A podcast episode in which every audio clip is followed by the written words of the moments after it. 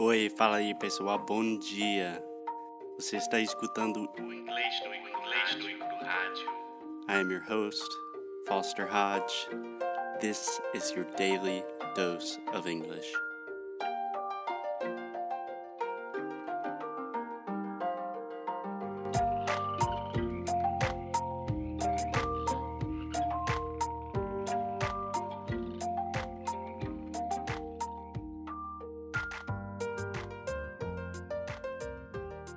Hey, Alexia. Hey, Foster. I can hear that you are in Rio. I hear the sounds of. Copacabana. Yeah, the sounds of Copacabana. Alexia, yesterday we recorded a pretty long episode about tidying up. So we need to tidy this podcast up and get directly to the point. You told me that you have a really good subject to talk about today, and I don't know. what- Yes. so Yes. What are we doing? we are talking about what I did this week. What'd you do? So, let me explain. One of my resolutions for the new year, it was going to the doctor and having all my checkup exams done. Right? I am a Mm. 29 years old woman. No, you're not. and yes. 29 year old woman. What did I say? You said 29 years old woman. So if wrong? someone asks you, Oh, how old are you? You say, I'm 29 years old, right? But- Mhm. If you say, I'm a 29 years old woman, that is grammatically incorrect. You should say, I'm a 29 year old woman. Ah, tá. I'm So a if you're talking 29 year old Else, woman. If you're talking about someone else, you say year old. Like, oh, how old's your baby? He's two. No, He's two years old. Yeah, that's not right. If you're referring to yourself like, I am a 24 year old responsible adult, I can do this by myself, Ah, then you just say year. Okay. Okay, sorry. Yeah, uh, you're a 29 year old woman. What are you and doing, I crazy woman? I needed to have my checkup, right? So I went to my doctor. Um, I went there. I got my I I hate saying this word. My weight, peso. Yeah, what do you hate about that? I don't know because the way that it's written is not the way that I say it. so, this is a very, very easy thing and very good example of why English does not make any sense and why it's not a phonetic language. So, wait, like peso, is the same pronunciation as wait, like wait for me before you eat that cheeseburger. Right. Right. Exact same thing. So, there should be no Okay. problems for you. Okay, so I got my weight. I got my weight. Um, mm, you could say that. Honestly, I would say they checked my weight or they weighed me. Ta. They checked my weight. They checked my pressure. Yeah. How much did you weigh? I don't like to say that. I'm just kidding. no one likes to say that. I- No, don't. I think it's very, very. I don't even check my weight nowadays because I'm so so scared of what it's going to say. um, my pressure and everything, and those like things on my knee to see if my. How do I say? Like. Ai, meu Deus do céu. Eu nem, nem me lembro como é que fala em português. É. Yesterday, What? you were talking about how you know all of the medical terms because you watch Grey's Anatomy. Mhm. Yes. So that's not true at all. Eh, that little hammer on your knee to see if the knee's responding, you know?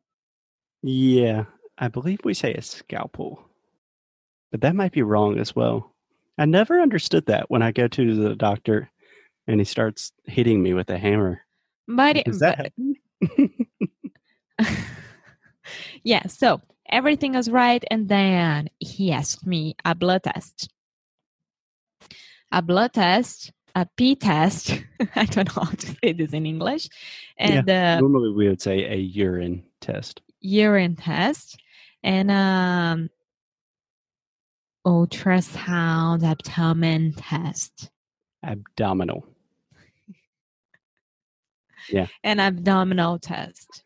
Yeah. So, can I point out one thing really quick, Alexia? Uh-huh.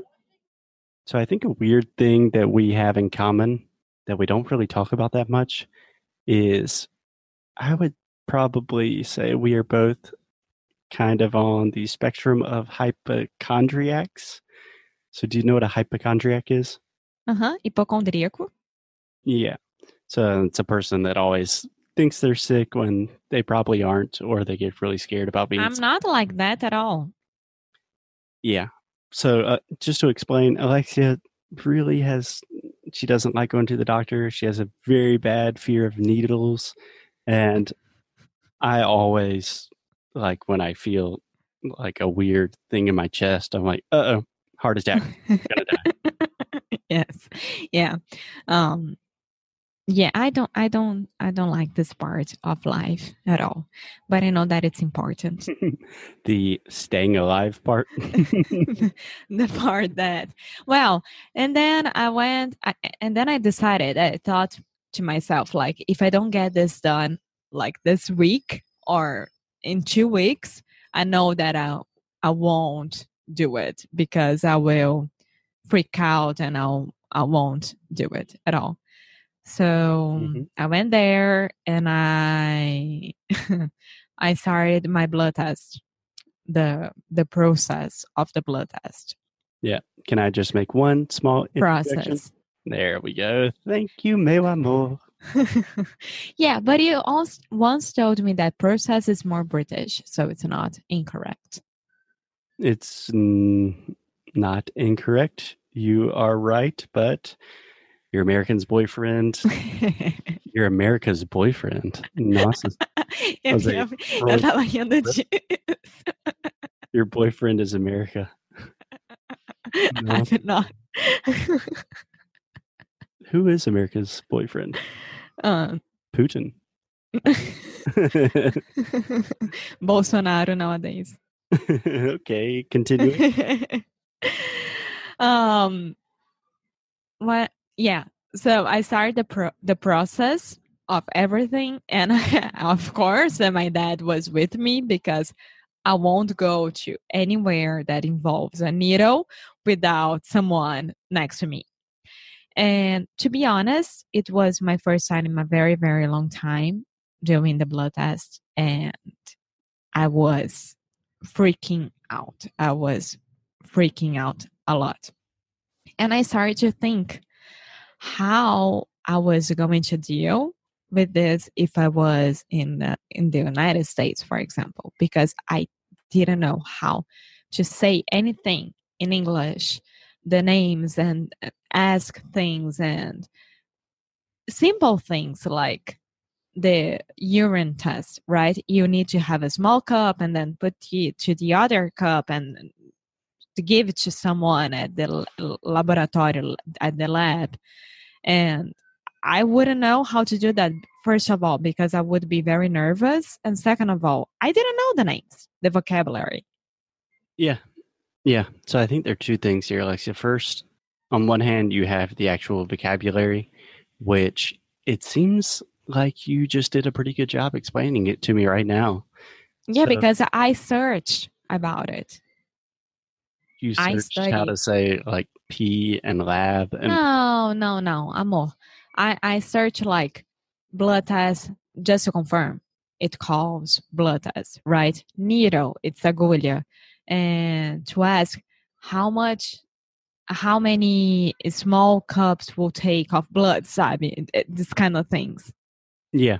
Yeah. So a good thing for all people learning English, at least in the US, but I'm pretty sure just about anywhere in the world where people speak English, is we speak in the most simple way when we are talking about anything related to medicine. And when I say we, I'm talking about people in general, not like medical students. But for example, in in Portuguese, you have like the word from the Latin root for everything, right? Like, so you actually say the optometrist, the The gynecologist, what? the optometrist, or the optometrist is an eye doctor, right? I think Ah, não. Não. Olha, tá vendo? I'm making my eh, point by not knowing what I'm talking. Ophthalmologista for us. Yeah. Which doctor is that? Eye doctor. That's what I'm saying. So I was right. So uh, okay, my point, Alexa, is that most Americans will say, "Oh, I'm going to the eye doctor today. Oh, I'm going to the skin doctor. I am." Dermatologista, skin doctor. Is that easy? Like that? Yeah, I mean, we have the word dermatologist. Yeah. And if you ask a dermatologist, "Oh, what do you do for work?" He will probably say, "I'm a dermatologist." But if you're just talking to your mom or something, like I'm going to the doctor, he's looking at my skin. You know, we never Americans are very, very ignorant about these things in general. I don't. I, I I wouldn't say ignorant. I would say practical. yeah, I like it too because I never know. Like, oh, how do you say a lung doctor? You know, Lung. yeah, What's a lung again? your the key to your respiratory system, the two big things in your Pulmões. pulmões. Yeah, Pulmolo. I have no idea in Portuguese. Yeah, See, I need to study this in Portuguese and in English. yeah, maybe just in Portuguese because honestly, in English, it's just like whatever you're going to do, and then put doctor at the end of it. or just say I'm going to the doctor to look at my feet. Or yeah. I'm going to the foot doctor. Whatever. That's easy. So yeah, part one, because. I'm sorry. Go ahead. just saying part one is vocabulary. It's a lot easier in English than it is in Portuguese and many other languages. Part two of the situation is complicated because you were super nervous, you're freaking out. And in that situation, it really doesn't matter about the vocabulary, the difficulty of the the situation, like linguistically. If you're super nervous, it's going to be hard to talk, no matter what. Yeah. Yeah, but why I was thinking about it because okay, during the blood test, I know that I would be crying. I know guys, it's really really ridiculous, but I have a serious problem about this kind of exams and vaccines and things like that. It's not a And problem. honestly, It's okay. It's- this it- is a safe space. It's just you and me here. No one else is listening. yes, of course. And I know that it doesn't hurt. A vaccine hurts a lot more than a blood test. I know that. But it's a, an emotional thing. But, and then I had to take the urine test.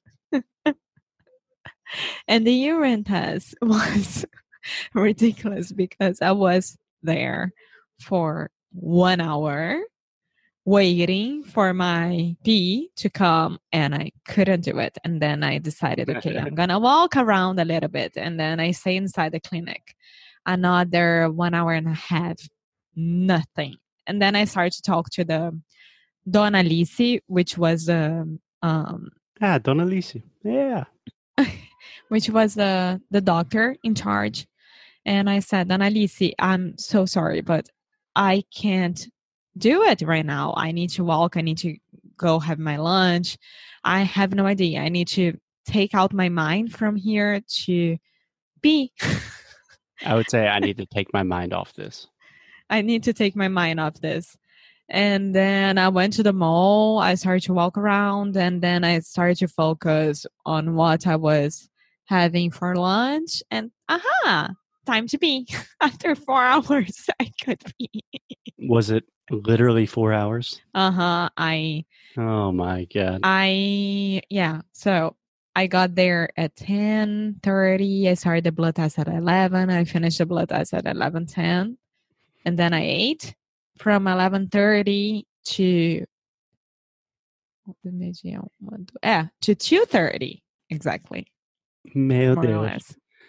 Yes. So I think just to give a little bit of background, Alexia, um, this is something I honestly just cannot relate to because I I always have to pee. If I drink a glass of water, it's like in seven minutes. that I have. I had four glasses of water. When I go to the doctor and they give me a little cup, I'm like, uh, this is gonna. Do you guys have any bigger cups? yeah. So that's it. All right. So, just so everyone knows that this is on the record, when Alexia says she has a recommendation for a podcast episode, she's probably just going to talk about going to the bathroom. no, no.